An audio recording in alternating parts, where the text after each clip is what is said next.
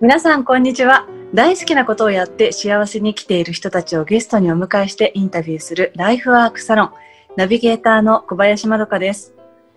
この番組では毎回大好きなことをやって幸せに生きている人たちをゲストにお迎えしてライフワークに関するインタビューをお届けしています。ゲストの方がどうやってライフワークを見つけたのか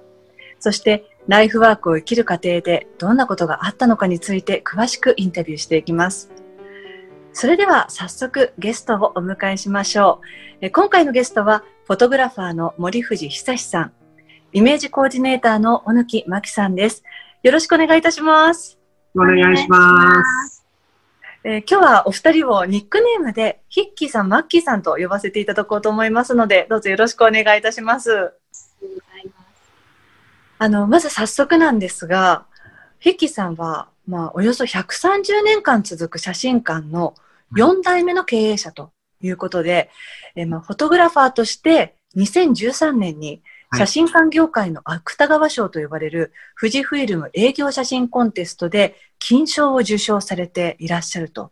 いうことで、はい、で、またこれまでに50万人以上の撮影に携わって、えまあ、あの作家の方とかそれから企業の社長の方たち、えー、多くの著名な方たちの撮影も行ってきていらっしゃるということで、えー、ブランディングフォトや家族写真の撮影などを行っていらっしゃるんですけれども、えー、最近で言いますと「家族写真の魔法」という著書も出版されているんですよね。ございます。はい。先日出版させていただきました。はい、反響はいかがでしたか、まあ、おかげさまで、あのー、今回ターゲットは本当は全世代の人たちに読んでほしいなと思って書いたんですけれども、まあ、えー、まあ、小さいお子様がいる、えー、ご両親、まあ、お母様方、えー、そしてあと、業界のみんながね、こう、写真スタジオとかに家族写真を撮りに来てくれるために、こう、たくさん買ってくれたらいいなと思って、え出版させていただいたんですけど、まあ、反響もえー、良くてですね、すぐに、えー、増刷がかかりまして、今のところも順調に売れております。ありがとうございます。へあのそしてマッキーさんもヒッキーさんの活動を講師ともにサポートされてこられて一緒にそのライフワークを形にしてこられたと思うんですけれどもそのお二人がどうやってそれぞれ大好きなことを見つけて形にしていったのかっていうことをお話中心に伺っていこうと思うんですけれどまずそのヒッキーさんは大好きなことでも写真館の4代目っていうことでその重圧とかもあったんじゃないかな。ある意味こう、レールが決まっているわけじゃないですか。ね、その中で自分の大好きなこと、ライフワークって、どういうふうにこう、これだって確立してこられたのかなっていうのが気になるんですけれども、いかがでしたか？そうですね。あの、一般的に聞くと、まあ、写真館の4代目としても生まれてるので、小さい頃から、まあ、後継ぎとして育ってきてるので、まあ、自分のライフワークがそのまま写真なんだろうなって思う思う方が多いと思うんですけど、実はそうじゃなくて、逆にもう小さい頃から、特におばあちゃんとかね、あたりから、お前が将来後継ぎになるんだよ、みたいな形で言われたりしてると、自分の中で、まあ、それが当たり前なことでもあり、逆にやらなきゃならなかったりとか、あと、継がなきゃならなくても義務感だったりとか、犠牲感だったりとかがいっぱいで、もう幼少の頃とか学生の頃って写真がそんなに好きじゃなかったんですよね。で、撮らなきゃならないみたいなところがあって、もうすごい写真に対してもコンプレックスを持ってた時期がありました。はい、えー、じゃあそういう思いを抱えながら、それでもやはり写真っていうふうに行くってどういうことが途中であったんですか？そうですね。でも、まあ、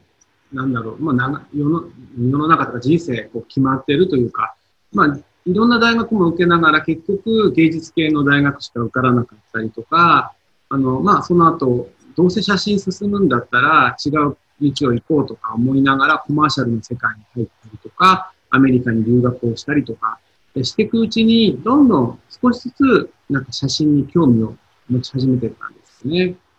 えー、それはいくつぐらいの時ですか？あ写真いいかもなとかってそういう興味が改めて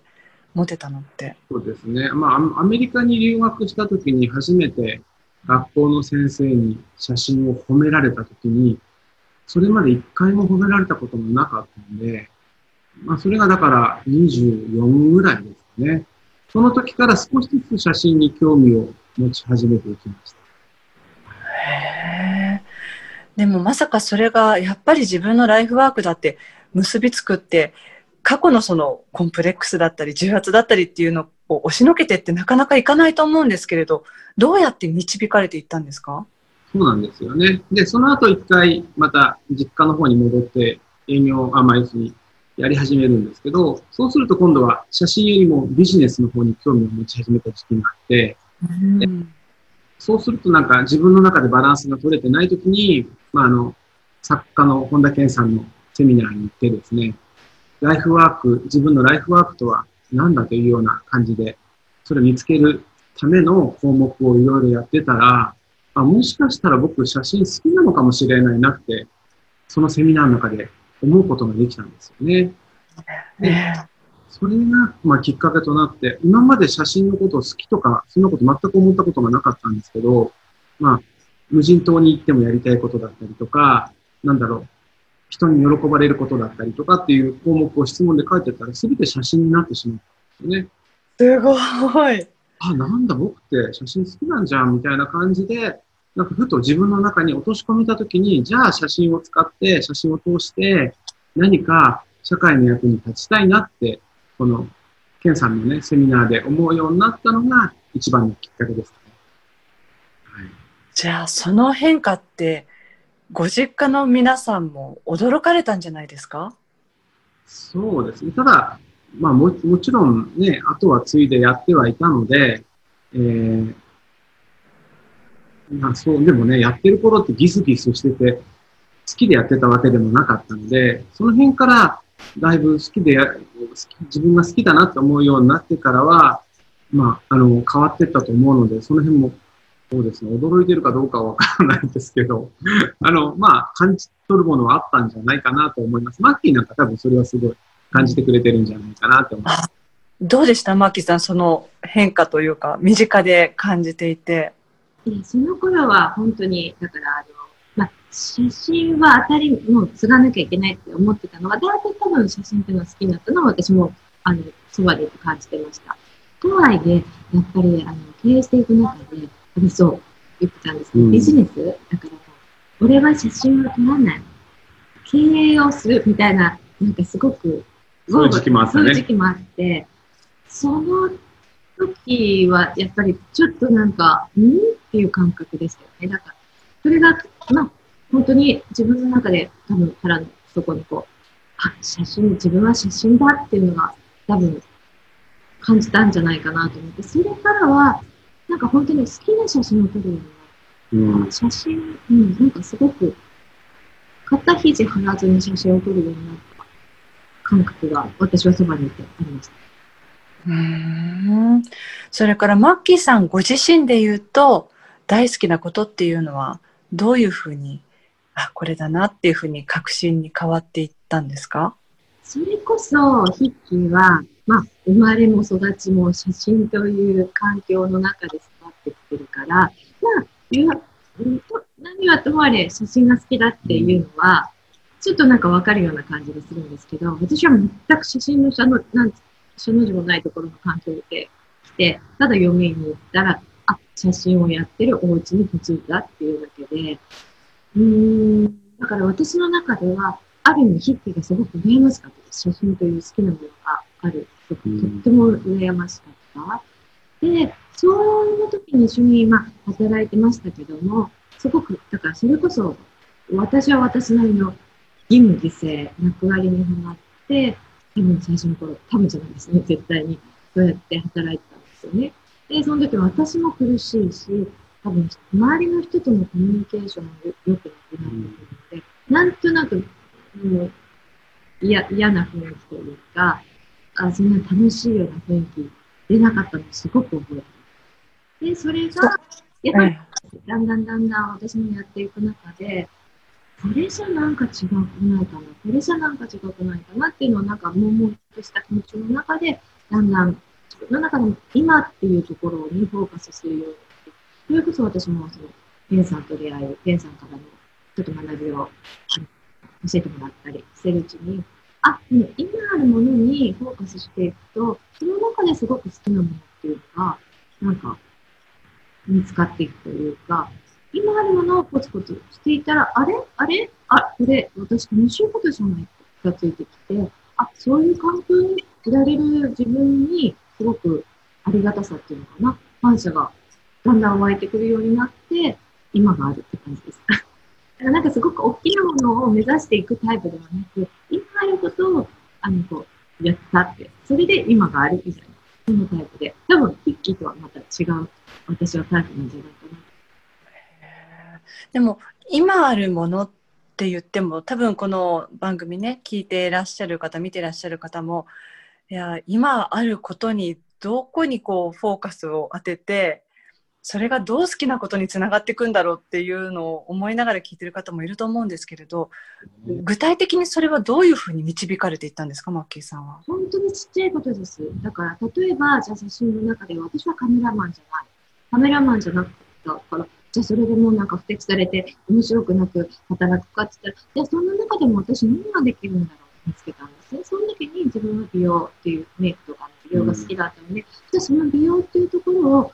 とちょっと掘り下げていこうってあの、それこそ勉強になってそしたらその勉強してるうちに、あ、やっぱりここが楽しいなと思って、仕事の中ではそこに、そこをすごく重点的にやるようになったっていうのがまず一つですね。あとは、人とのコミュニケーションがすごく好きだっていうのは前から分かってたので、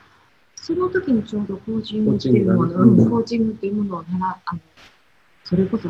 昔々、コーチングっていう単語を初めて聞いて、ですごく興味があって、それをやっぱり学びに行ったんですよね。それから私本当に自分の中ですごく変わった変化を感じて、もういろんな人とスムーズにコミュニケーションできる自分っていうのを出せるようになって、それから、あの、な、なんだろう、物事がすごくスムーズに経験しました。そのあのコーチングに出会えてバッと変わったっていうのは大体年齢でいくつぐらいの時だったんですか？20年前あ言っちゃダメだね20年ぐらい前。言っちゃったらわかるもんね。えー、じゃあ本当にそういう今ある環境の中だけれども改めてじゃあ自分がそこの中のどこに意識してみよう。じゃあちょっとこれ興味あるから学んでみようっていうところが今につながってるっていうことなんですよね。ちょっとのこと、本当にちょっとのことだったんです。もうなんか、特に大きいことを目指しているわけではなく今なんかこれ面白そうかなあ、面白いか面白くないかあ、これ面白そうかなって、それをなんかちょっとずつこう、なんかつまんでやってったっていうか、うん、そんな感覚。へえ。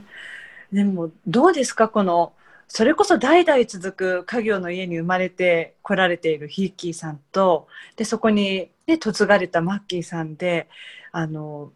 いろいろライフワークを簡単に生きるって言ってもやっぱりいろいろな家のこととかもありますしそれがビジネスでもあるわけだし簡単に好きなことでよしこれで生きるっていうふうにもならないんじゃないかなっていう印象なんですけれどどんな感じで確立されてこられたんですか？えっと素晴らしい質問だなと思いながら思うんですけど、あの、思うのがね、こう、ライフワークとか好き、ライフワークは自分の好きなことをビジネスにしてこう、仕事にしていこうってことだと思うんですけど、じゃあ、それってすごい覚悟いるじゃないですか。うん、好きなことを仕事にしたいんだけど、本当にそれが好きかどうかわからないとか、逆にそれがうまくいくかどうかわからない。すごい不安に思ったりすると思うんですけど、ただ僕の場合はもう写真しかなかったので、他のこともっといろいろ興味もあったんですけど、結局写真しかないんだなって思った時に、ちょっと、あの、あんまりいい言い方じゃないかもしれないんだけど、諦めるっていう感じかな。あの、あ、今世は写真なんだなって。まあ、今世は、もう写真を通して何かすると、人に伝えることをするのが人生なんだなって、もう諦めちゃったんだ。諦めるというか、もう決めるというか、もうそれで行こうっていうことが自分の中にふと落ちたので、じゃあもう何が起こっても、もう写真とともに一緒に生きていこうって、もう他のことをいろいろ見ずにっていう諦めみたいなものがありますよね。多分あのヒッキーさんの場合ってやっぱり特殊な環境じゃないですか。4代続く代々続いている家業っていうのをつづそのそれを続けていく引き継ぐっていう中でうん。やっぱり長い間自分の中できっと反発心があった分ねやっぱりそこで写真だって戻る時って本当に好きだからこれっていうよりももしかしたらそういう諦めかなって一瞬思うような感じなのかもしれないですよね。うんうんそう思います。で最近もね、ほら、若い人とかで、やっぱ好き写真が好きで、こう、写真のこの業界入ってくる人も多いんだけど、あの、あそことはまたちょっと違ってね、まあ、それも素晴らしいなと思いながら、僕も好きなんだけど、やらなきゃなんないし、好きだし、あーみたいなところも本当乗り越えてきた中で、まあ、今世はまあ写真と共に何かやっていこうっていうふうに自分の中で決めた感じですかね。うん。あの全てこう順調にそこに至るまでには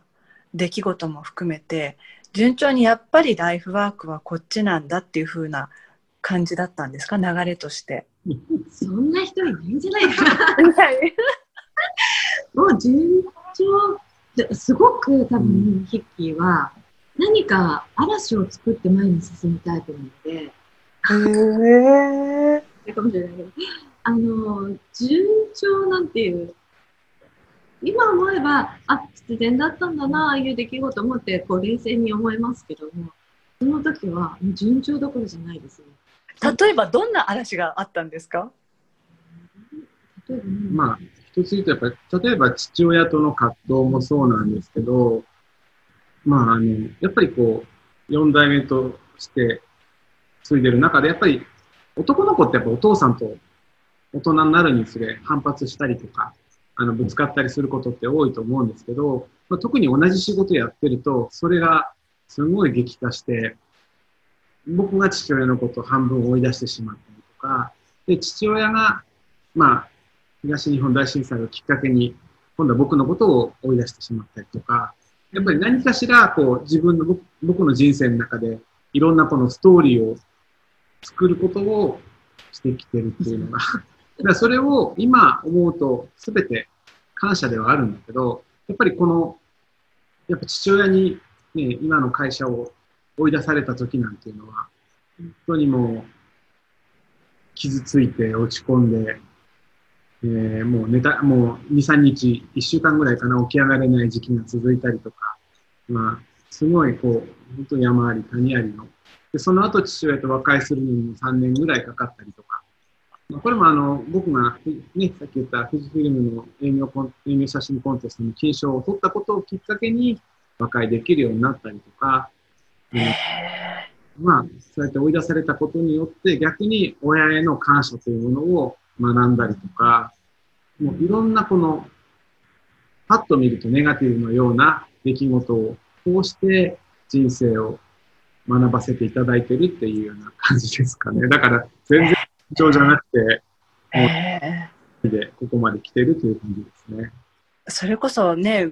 一番身近なマッキーさんが「嵐」っていう単語を出すぐらいだからそういう出来事もあればいろんなハプニングもあったんじゃないですか？じゃあ今までの。もちろんすごい楽しいこともそのすごくあもちろんありましたすごくあ幸せだなって思うような出来事もあるんですけど本当そういう意味ではねあの いろいろいろいろ本当にあったなって今これでも今笑ってこう喋れるのはすごくいいことですよね。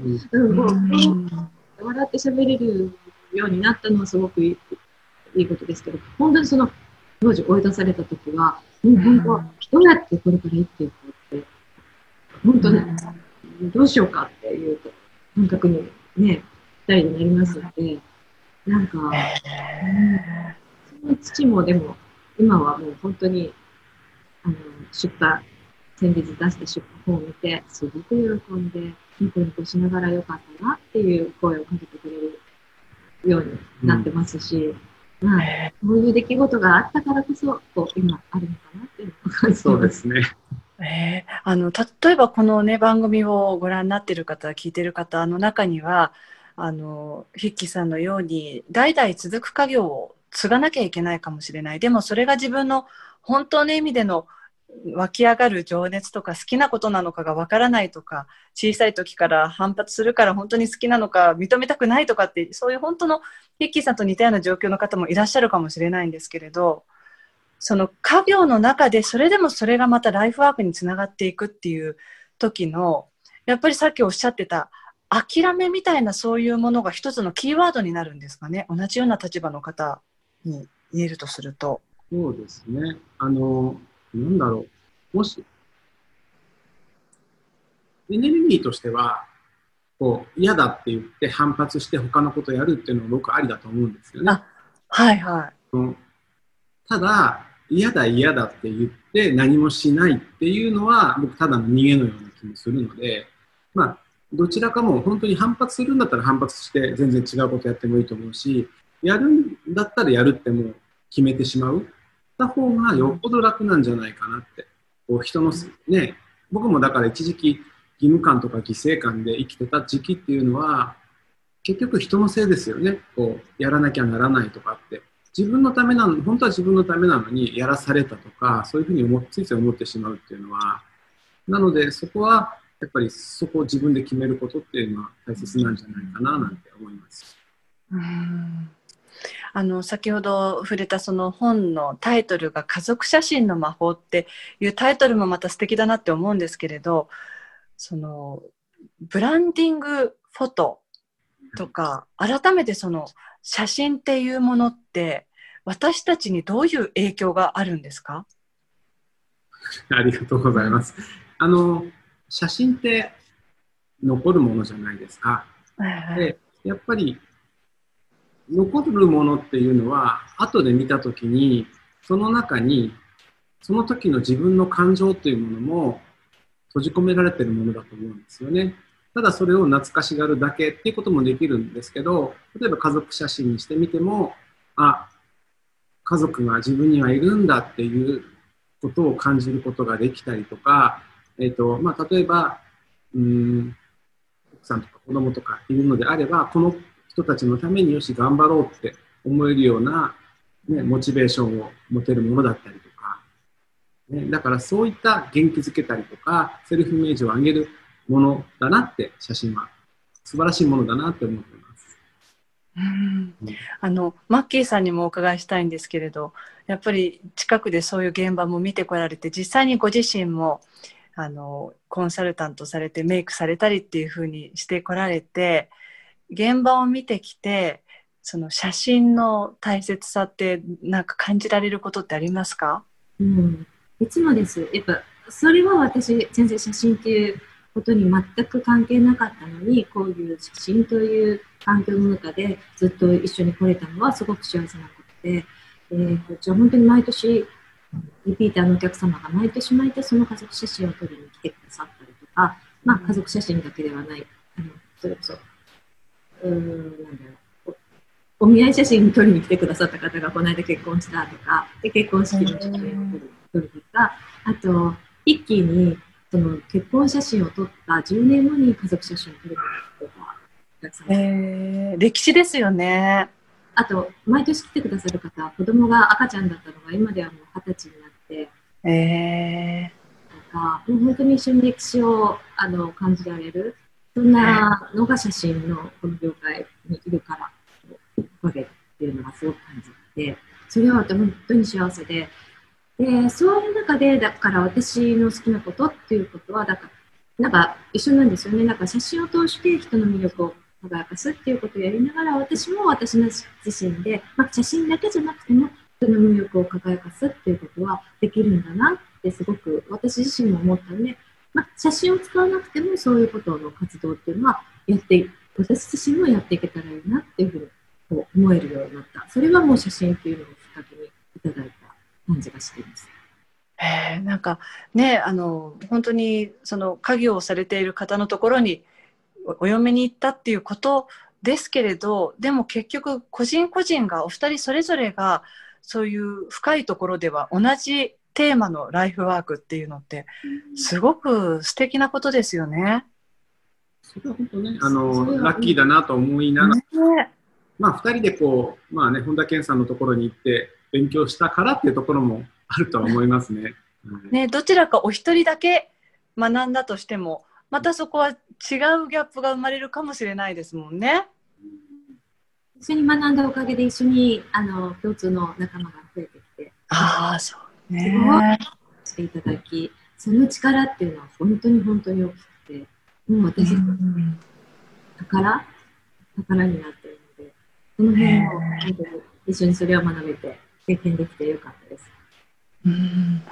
じゃあぜひその先ほどもねマッキーさんもおっしゃってたんですけれどヒッキーさんからお二人のそのライフワーク一言で表現すると何かというのを改めて伺ってもいいですか？あの、まあ、僕のね、ライフワークっていうのは、こう、写真を通して人にこう、幸せというものを伝えたりとか、写真の素晴らしさを広めたいっていうことなんですよね。で、マッキーの方は、はい。あの人の魅力、女性の魅力、特に私は女性ということをターゲットにやってるんですけども、女性の魅力を関わるっていうことで、えー、と活動していきたいなと思っていて、まあ、でもそこはもう本当に共通していて、あのー人のセルフイメージを上げる、人の魅力を輝かすっていうのは、ちょっと手法が違っても、そこをテーマに、えーやっていきたいなと思ってます。そうですね。二人でこう、やっぱり、僕はあの写真を通してその人の魅力を伝えたいっていうところだし、マッキーはそうやって外見とか、あとはこう自分の内面のカウンセリングとかをしながら、うんこう輝かす輝かすっていうところをね、やっていきたいなとは思ってるところです。はい、ということでヒッキーさんとマッキーさんのライフワークについてもっと知りたいという方はえブリススタジオえブリスはアルファベットで BLISS ブリススタジオで検索してぜひお二人の公式ホームページもご覧になってみてください。えそれからこの動画のコメント欄にも詳細なあ URL をアップしておきますのでそちらからもご覧になってみてください。えまた YouTube でご覧の皆さんはこの動画のコメント欄にインタビューの感想もぜひお送りください。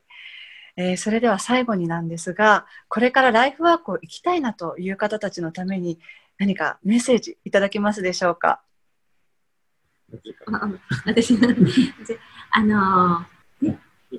こう大きいタイプが違うと思うので私からのメッセージは今あることを知ってることでもいいので何か好きなこと今あこれかなってピンときたものを少しトライするっていうことをやってみていただけたらいいんじゃないかなと思いますその先何か楽しいことが起こるかもしれないので怖がらずちょっと本当にちっちゃなことであのトライしてみていただけたらと思ってます。はい、えっと、僕はですね、僕自身が、あの、写真、自分、写真をライフワークとしてかん見つけたというか、改めて感じたように、実際その、あるものですね、ああるものが当たり前のものじゃなくて、実はとても感謝することなんだなって思っているので、え今あるものとかを当たり前と思わずに、まあ、家族もそうなんだけど、あ、実は感謝するものなんだなって思いながら、こう、人生を過ごしていくとライフワークが見つかるんじゃないかなと思います。うん、本当にね、聞いてる、ご覧になっている方たちも確かに今あるもので気づかずにあったそこが本当のライフワークにつながることかもしれないですもんね。そうですね。ついついないものをね、追い求めてしまうんですけど、うん、ね本当に改めてお二人が今あるものでっていうのが共通しているなっていうのもなんか伺っててあそっかじゃあ果たして今自分にあるものは何かなって思いながら見てくださった方もいらっしゃるんじゃないかなと思います。えーということで今回はフォトグラファーの森藤久志さんそしてイメージコーディネーターの小貫真紀さんをお迎えして改めてライフワークサロンのインタビューをお伺いしました。お二人ともどうもありがとうございました。ありがとうございました